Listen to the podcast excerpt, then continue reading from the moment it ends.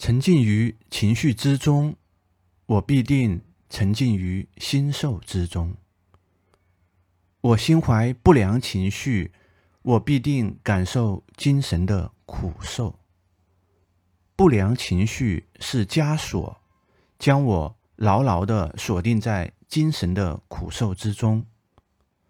此时的不良情绪，决定着此时我只会感受到辛苦，不会有任何的心乐。有着不良情绪之时，这辛苦是无法改变的。纵容不良情绪在内心蔓延。我将被辛苦随意摆布，无法自拔。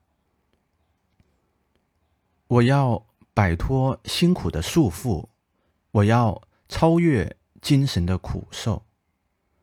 我停止不良情绪，不继续不良情绪，断开这不良情绪的枷锁。这是超越苦受的第一步。